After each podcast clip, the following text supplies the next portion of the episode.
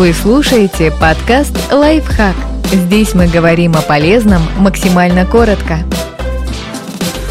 Какими взрослыми становятся единственные дети в семье? Нет, вовсе не избалованными и эгоцентричными. Разбиваем популярные мифы и приводим факты, проверенные учеными. Они не обязательно избалованные. Исследования подтверждают, единственные дети избалованы не больше сверстников. Привычка излишне баловать – это проблема родителей, которая не решается сама собой, когда детей становится двое или трое. Так что шанс вырастить баловня есть в семьях с любым количеством сыновей и дочерей.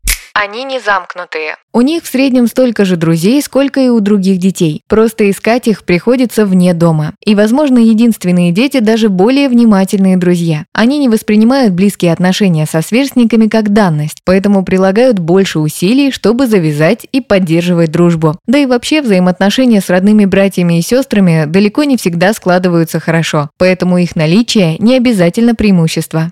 Они требовательны к себе. Даже если на них не давят родители, часто они сами предъявляют к себе высокие требования и много усердствуют. По словам психолога Карла Пикхарда, они бывают очень самокритичны, когда у них что-то не получается так хорошо, как хочется. Такая требовательность окупается в будущем. Те, кто рос единственным ребенком в семье, в интеллектуальном плане часто имеют преимущество перед детьми из больших семей.